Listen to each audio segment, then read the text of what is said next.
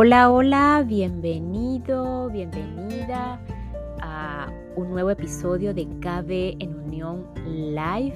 Quien te habla por aquí, Carla Berríos, para ayudarte a sanar y o curar y así ayudarte a recordar el verdadero ser. Ese ser infinito, ese ser divino, ese ser en la que no, no, no tiene tiempo y espacio y en el que está totalmente en paz, está en la eternidad. Esto suena un poquito eh, a veces confuso para, para la mente humana, esa mente egoica que todos también compartimos en esta experiencia humana.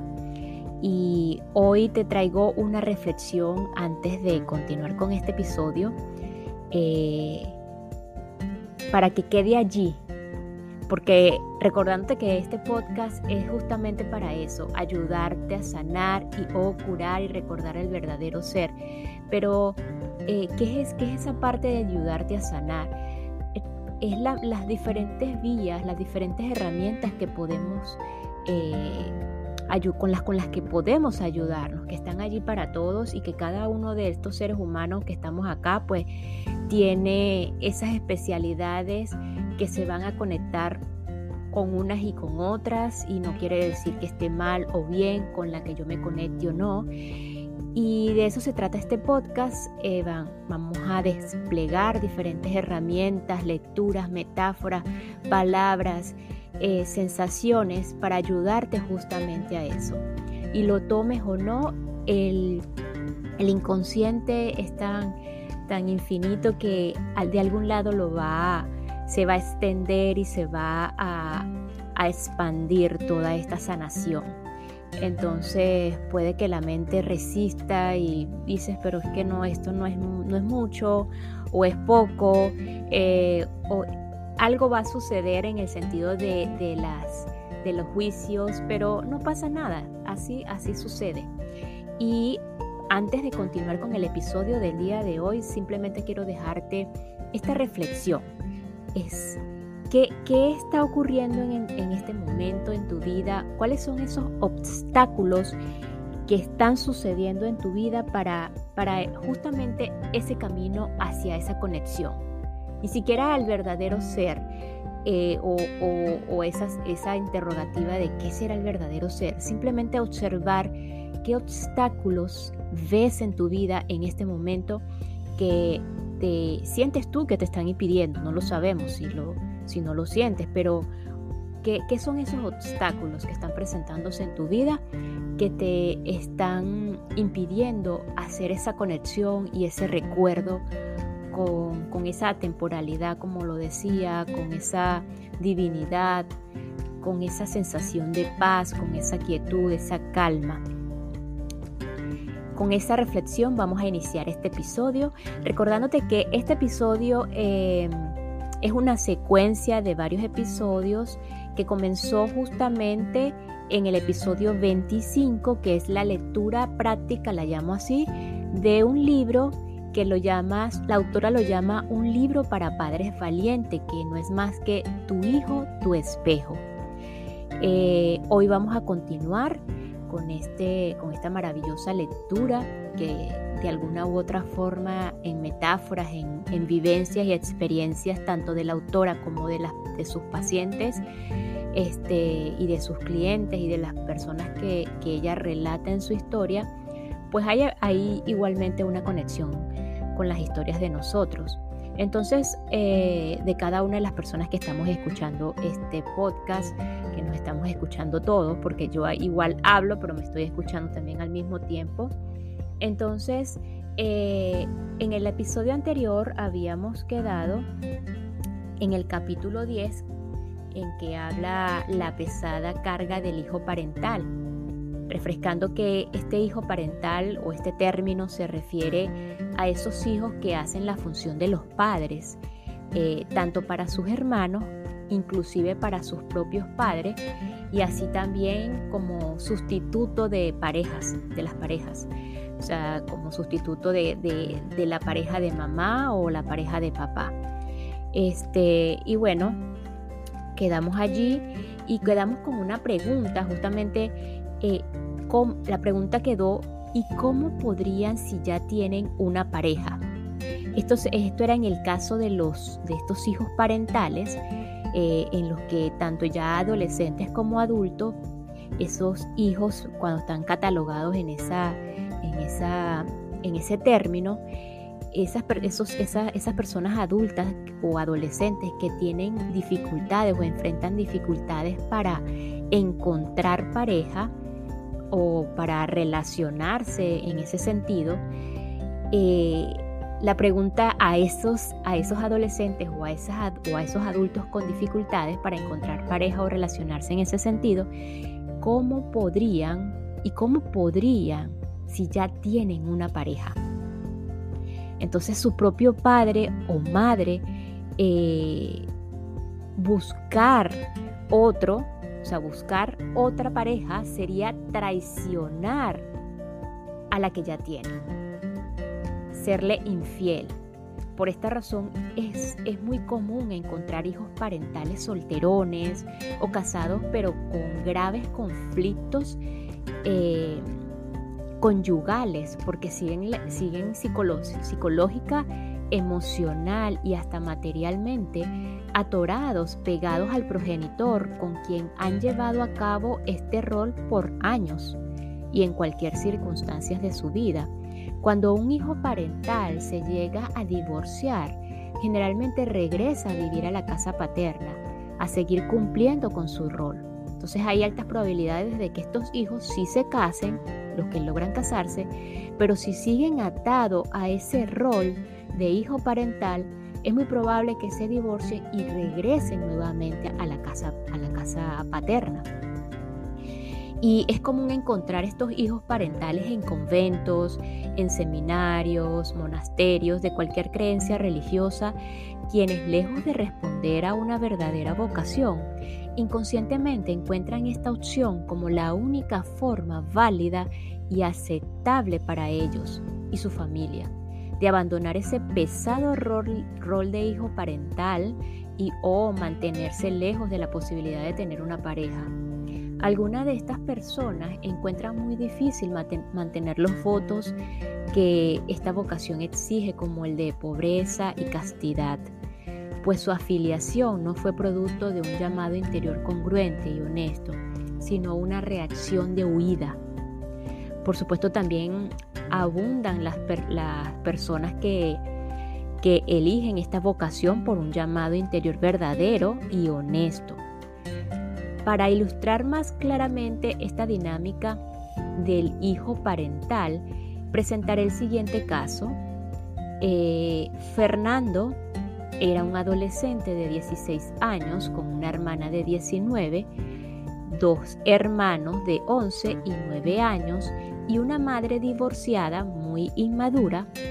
Era como una niña metida en un enorme cuerpo de mujer. Lilia, la madre, frecuentemente le decía a Fernando, tú eres el hombre de la casa porque eres el mayor de los hombres. Exigía también a sus hermanos, incluso a su hermana mayor, que le pidiera permiso a él para salir o comprar determinadas cosas. Le pedía además que la acompañara a las juntas de padres de familia con él en el colegio y al paso de los meses terminó cediéndole la toma de toda clase de decisiones, incluso las relacionadas con la administración del dinero. Aunque al principio Fernando parecía sentirse complacido e importante con tal situación, poco a poco empezó a mostrar los signos comunes en los hijos parentales jóvenes. Comenzó por dejar de escuchar su música predilecta como hace cualquier adolescente, dejó de ir a la disco, abandonó sus jeans y empezó a vestirse como un señor. Los hijos parentales visten más formalmente que los muchachos de su edad. Cambió la mochila que solía llevar a la escuela y a su escuela de preparatoria por un caro y oscuro portafolio de piel. Su caminar ya no mostraba ese fresco tono despreocupado de los adolescentes, sino una exagerada rigidez y solemnidad. A la hora de comer, cuando sus hermanos menores jugueteaban o discutían entre ellos, Fernando los increpaba. Pórtense bien, que vengo muy cansado. Los hijos parentales tan jóvenes suelen exagerar los comportamientos adultos, como si estuvieran forzándose a sí mismos y como si tuvieran miedo a que si sueltan el cuerpo, surja con fuerza ese inquieto adolescente que llevan dentro.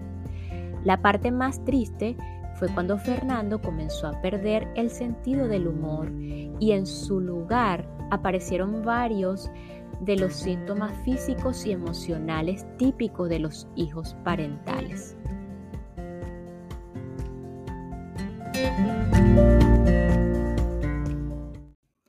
Y esta pequeña pausa es para enviar un saludo y agradecimiento a todas las personas que me escuchan desde Asunción en Paraguay, en el departamento de San Salvador en El Salvador y la capital región en Island o Islandia. Thank you for listening, Islandia. Eh, gracias por escucharme, Paraguay y El Salvador. Gracias, gracias, gracias.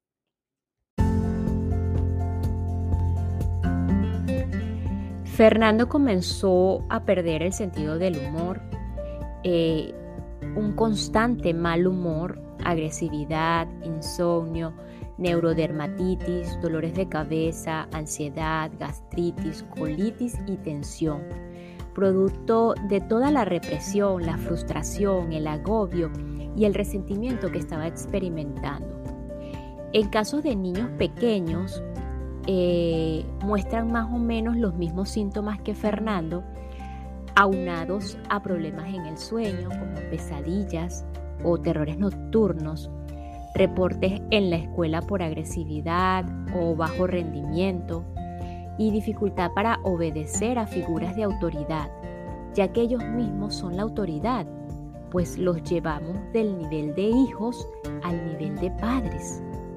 Cuando recibo en terapia uno de estos casos de niños pequeños, mi primera indicación es que la madre o el padre involucrados le digan a su niño algo así como voy a ir con Marta, con la terapeuta, cada semana, previa explicación de quién soy yo. Ella me va a cuidar y ayudar para que ya no tenga miedo, para sentirme más contento o más contenta y más fuerte. Me complace tanto cuando los padres me cuentan la reacción que tuvo su hijo después de escuchar esto que no es más que la muestra de haber comprendido en su sabio inconsciente que ha quedado liberado de la pesada carga de hijo parental. Esa reacción es a veces un profundo suspiro de alivio, unos brincos, gritos de júbilo o un repentino y sorprendente cambio de comportamiento. El niño empieza a tener noches sin pesadillas o reveladores sueños como el de Paquito, quien soñó que estaba jugando fútbol cargando una pesada mochila en la espalda y de pronto alguien se la quitaba y podía correr libremente para meter muchos goles. Liberar de, de, su rol a un hijo parental, adolescente o adulto requiere otro manejo, pero no importa la edad, siempre se le quita de encima esta pesada función muestra inevitablemente una sorprendente mejoría de los malestares físicos o emocionales que estaba padeciendo. Por supuesto, no siempre los síntomas que describí se deben a que el niño, adolescente o adulto esté fungiendo como hijo parental, pues pueden ser causados por otros factores, sin embargo es un hecho que estos síntomas, entre otros, los encontraremos en los hijos parentales. ¿Qué hacer para evitar caer en esta situación? ¿Qué hacer si te das cuenta de que estás pasando con tu hijo? ¿Qué está pasando con tu hijo? ¿Qué hacer para evitar caer en esta situación? ¿O qué hacer si te, das cuenta de que, está, de que esto está pasando con tu hijo?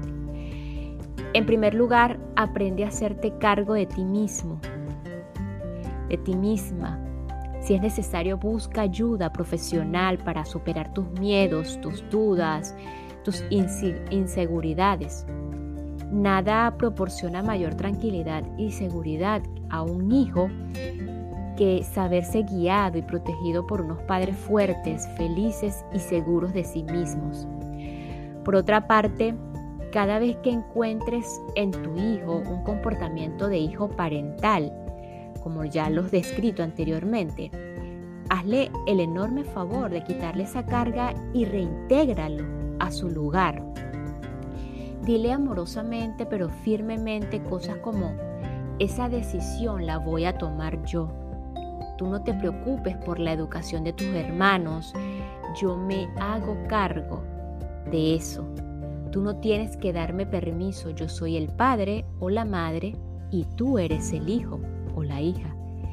Este es un asunto entre tu papá o mamá y yo, y nosotros lo vamos a resolver. No te imaginas el gran favor que le haces y la pesada carga de la cual lo liberas.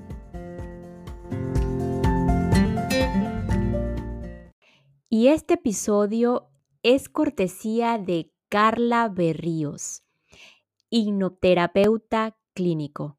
Envía un correo electrónico a carla.berrios.n.gmail.com si deseas agendar una cita o alguna evaluación, así como una evaluación inicial para ver de qué trata todo esto de la hipnosis clínica. carla.berrios.n.gmail.com Hipnoterapeuta clínico.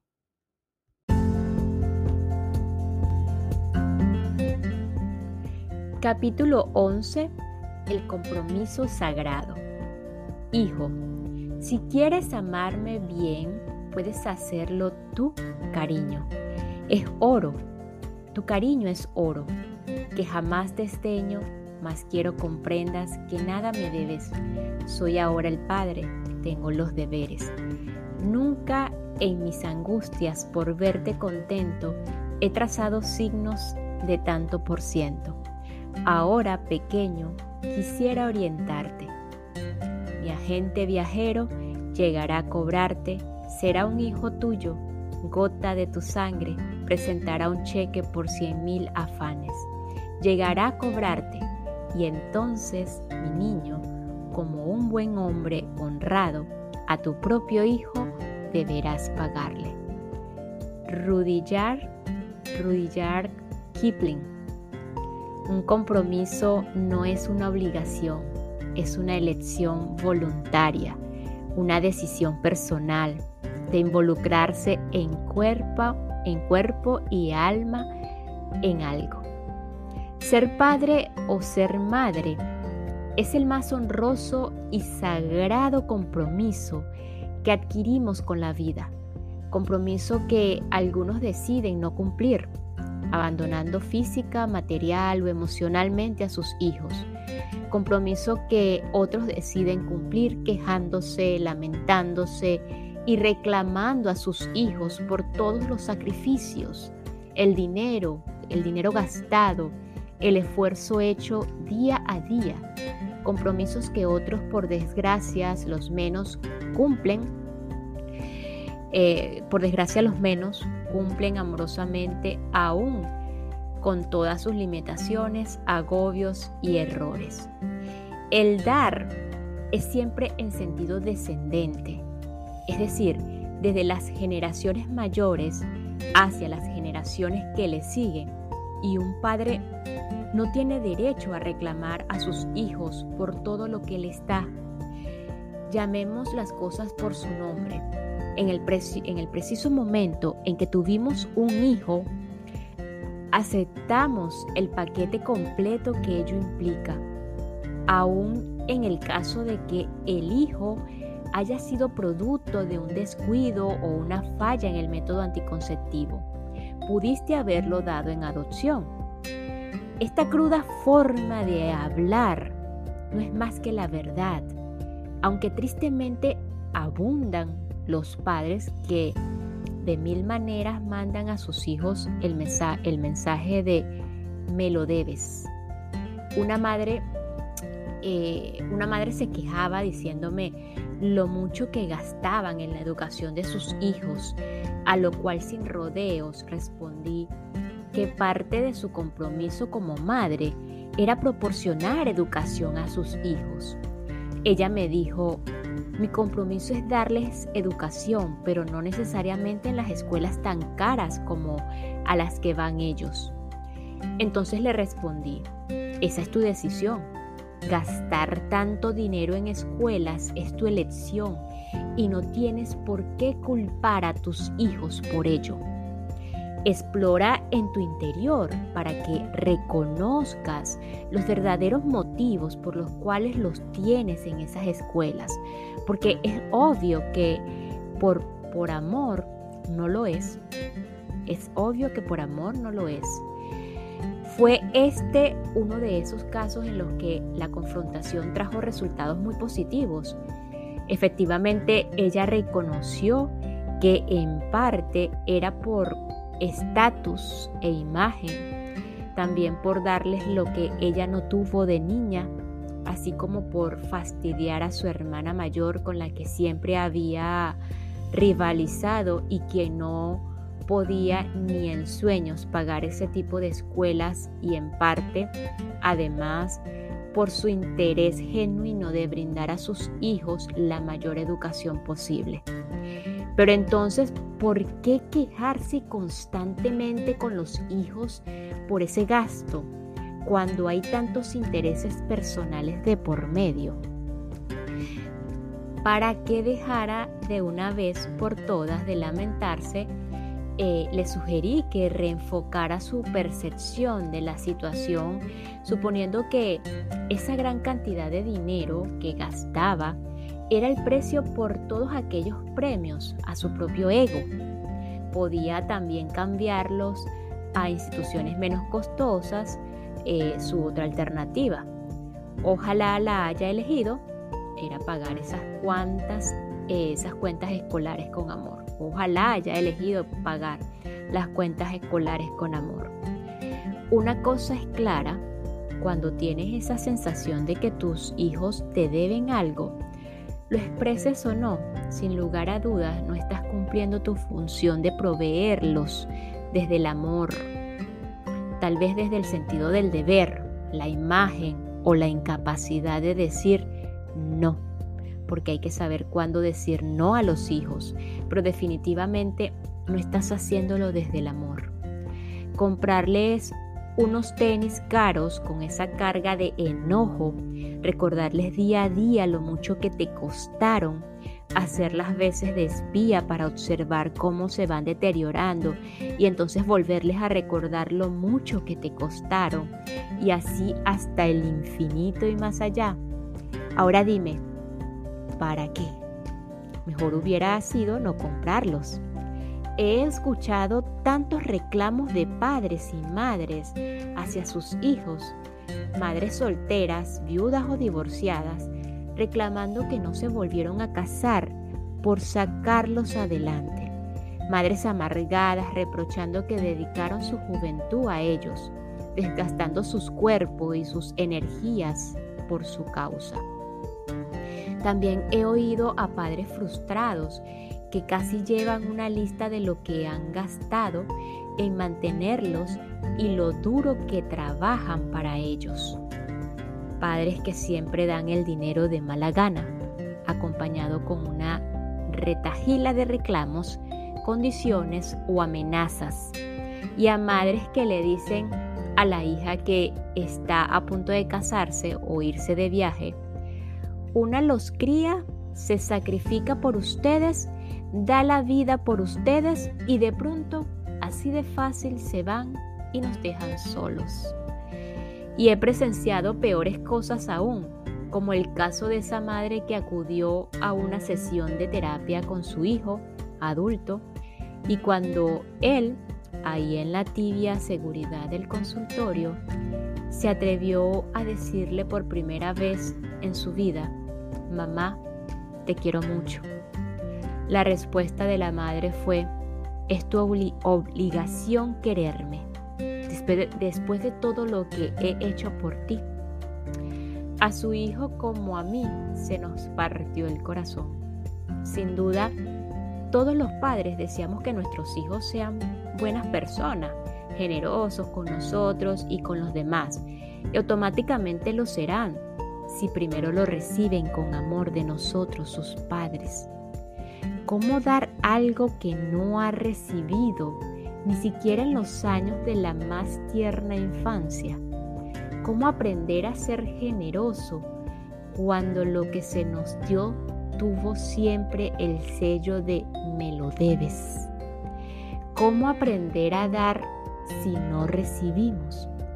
Pero por favor, no me malinterpretes. No quiero decir que le des a tus hijos todo lo que te pidan. No quiero decir que jamás le exijas que cooperen y que te ayuden o que no, le, no les pidas que reconozcan, aprecien, valoren y cuiden lo que les das y lo que haces por ellos. Quiero decir que abraces amorosamente tu sagrado compromiso de ser padre y que cualquier gasto, sacrificio entre comillas, renuncia o esfuerzo que hagas en su cumplimiento intentes hacerlo desde el amor. Lo intentes, por lo menos lo intentes. Mi experiencia como madre ha sido enriquecedora. He recibido y aprendido tanto de mis hijos que si por por ociosa curiosidad me pusiera a hacer una lista de todo lo que les he dado y todo lo que ellos me han dado, seguramente les saldría debiendo. Ser madre con todo lo que día con día esto implica ha sido una de las experiencias más importantes de mi vida. Lo he hecho de la mejor manera que he podido, a veces muy cansada, con todas mis limitaciones, mis incapacidades, mis errores, mis dudas, con los dolores y las necesidades insatisfechas que llevo dentro con mi constante búsqueda de saber más y ser más, con mi luz y con mi sombra, con mi alegría, con mi intensidad y con mi pasión, con mi sabiduría y mi ignorancia, y con muchísimo amor.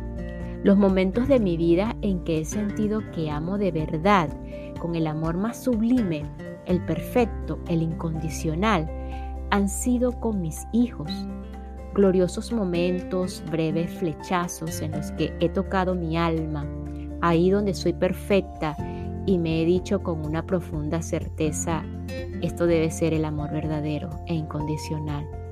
He crecido mucho a través de mis hijos. Sin ellos no sería la persona que soy y me encanta lo que soy. Se comporta se comporta eh, la persona que, es, que lo, que soy. De esta manera eh, se comporta de tal forma que hacer con su hijo para cambiar tal situación.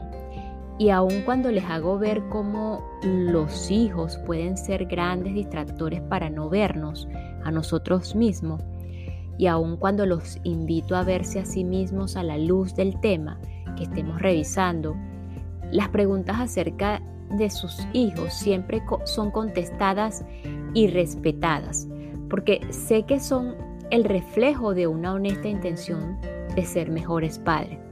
Efectivamente, los padres nos preocupamos demasiado de, de qué hacer y cómo hacerlo. Conozco padres expertos en el manejo del lenguaje, ser, del lenguaje asertivo con sus hijos, en la comunicación empática, en la perfecta formulación y negociación de normas y límites. Pero aún con todas esas habilidades técnicas, las cosas no le funcionan. El dolor y el desamor reinan en sus hogares. La distancia emocional con sus hijos es inmensa. ¿Qué pasa entonces? Demasiada técnica, poco amor. Existen familias donde le falta donde la falta de amor salta a la vista, Algunos padres usan toda su energía en intentos de solución que repitan, que repiten una y mil veces, pero no funcionan.